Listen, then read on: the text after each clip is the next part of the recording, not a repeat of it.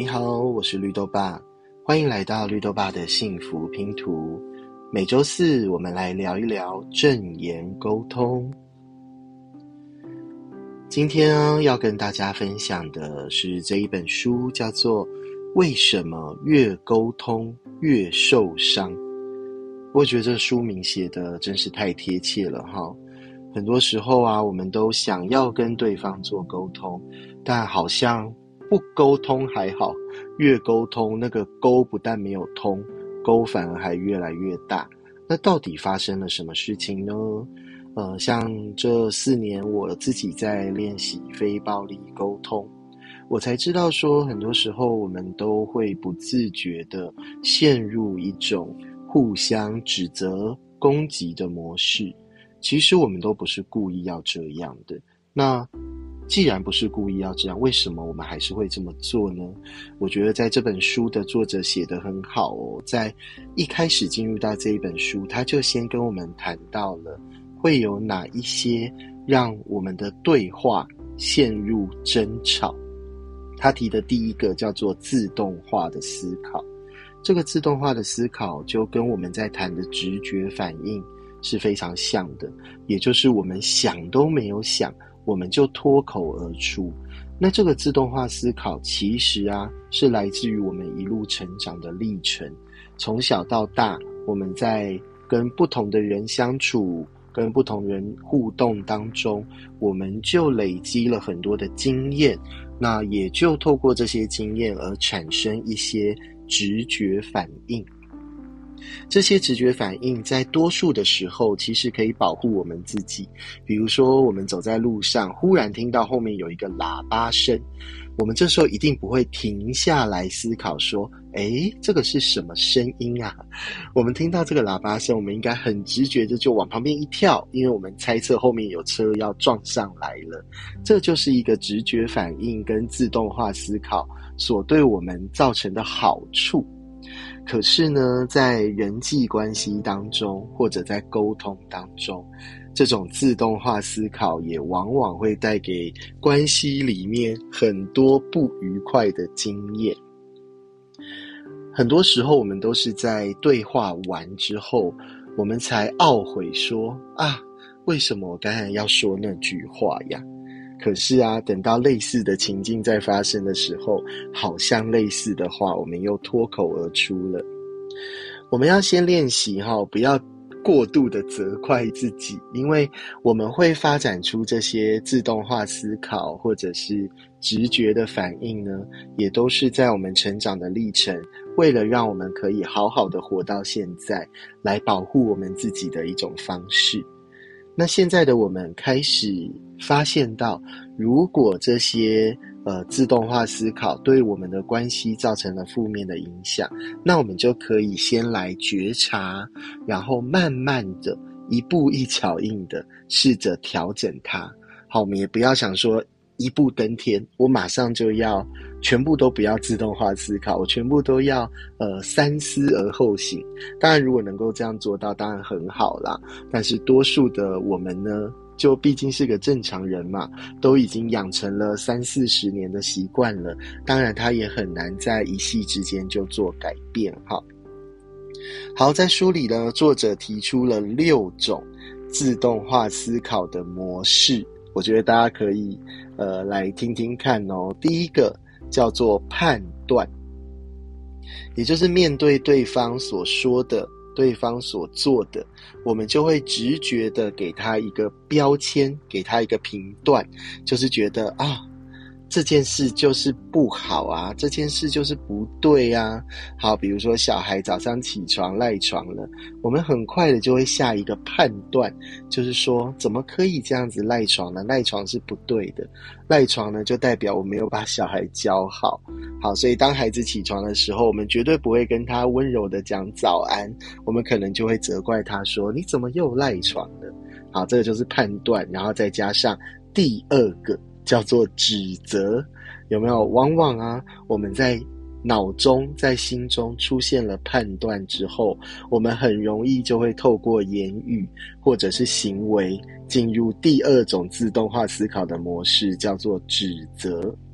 那这指责呢？可能我们内心，我们还会觉得我是为你好，诶，我是提醒你，诶，如果你不是我的孩子，我管你要睡到几点呢？可是啊，用指责的这种自动化思考或者是直觉反应，一定会让对方不舒服。我们想想看，我们自己会喜欢别人指责我们吗？说不定，如果当我们呃赖床或起来比较晚，我们自己都心急的不得了了。这时候，如果有另外一个人来指责我们，是不是我们也会觉得很不舒服呢？作者提到的第三个自动化思考叫做比较。那这个比较呢，大概会有两种方式哈，一种就是拿对方来跟自己比，就是哎，你看我都可以早起，为什么你可以你会睡到这么晚？好，我都昨天也比你晚睡啊，我今天还是有精神，为什么你那么没精神？这个就是拿对方来跟自己比较。那另外一种比较，当然就是拿对方来跟另外一个人做比较，对不对？你看哪一个同学啊，他都能够准时起床，他都不用爸爸妈妈叫你哦，这个懒惰虫。所以这就是一种比较，一样的概念。我们也没有人喜欢被比较，但是我们经常会去。拿我们的孩子来做比较，对不对？好，再来第四个自动化思考，在谈的叫做强迫。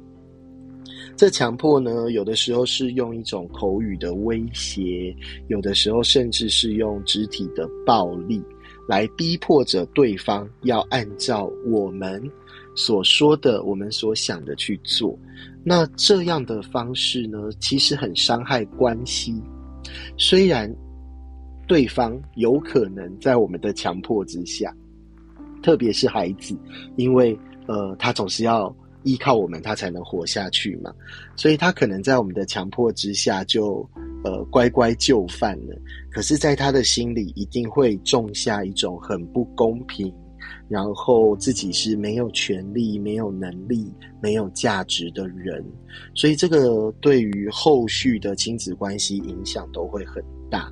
那像是威胁，好，如果你再不起床，我就怎么样了？我就走喽，我就不叫你喽，你就迟到喽，放学我就不接你喽，或者用一些处罚，哈，你再睡那么晚，晚上手机我就没收，晚上你就不要打电动，这个都是让对方感觉到恐惧，让对方感觉到害怕。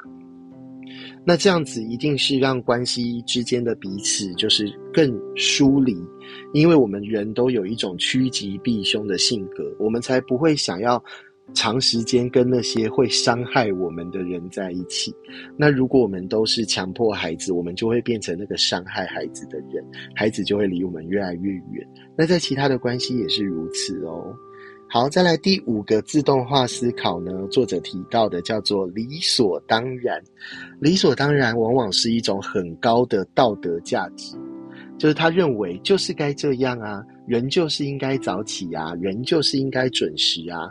无论你的任何状况，你就是不可以迟到啊，你就是不可以赖床啊。好，那在这样子的道德大旗之下，好像对方也很难说服。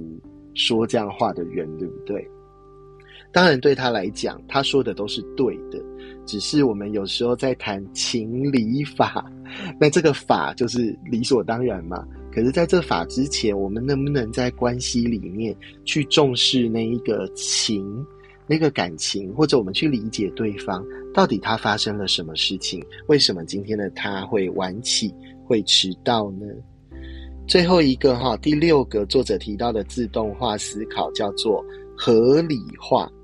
合理化就是我无论对你做了前面的这些有没有，我批评你、指责你，然后处罚你、骂你，然后我都不是觉得我自己有任何的问题，我觉得这一切都很合理，都是因为你迟到，都是因为你赖床，所以你让我生气，所以我才骂你我骂你是因为我爱你，我叫你起床，我指责你起床是因为我在乎你，那么这就是合理化嘛，哈，所以不会谈到自己的行为有任何的状况，都是觉得都是你的错啦，都是你造成的啦，那这个都是另外的一种指责跟怪罪。所以作者啊，在书中提到的这六种自动化思考的模式，这往往想都不用想，你一定不是停下来想说，嗯，我待会啊要来指责他，我待会啊要来拿他做比较。你一定都不是停下来思考，那个都是你想都不用想，就直接对对方这么做了。那这样子的自动化思考或直觉反应呢，就会在关系当中造成彼此越来越疏离，越来越疏远。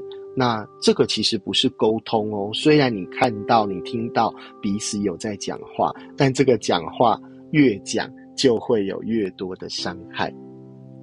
所以今天要邀请大家呢，可以在生活当中去发现一下，你跟关系当中的，比如说亲子关系，你跟孩子之间，夫妻关系，你跟你的伴侣之间，或者在你的职场关系，你跟你的老板、跟你的员工之间，跟你的同事，你有没有做出发生这些自动化思考的？言语或者行为呢？如果有的话，你可以把它记下来。但是一定要提醒自己，这不是你故意要这么做的。我相信啊，你从小到大的生命经验当中，应该也有很多的人曾经对你使用过这六种自动化思考的行为。所以对你来讲，这已经是习以为常的习惯了。只是这样的习惯。会不断的让关系变得紧绷，让关系变得疏远。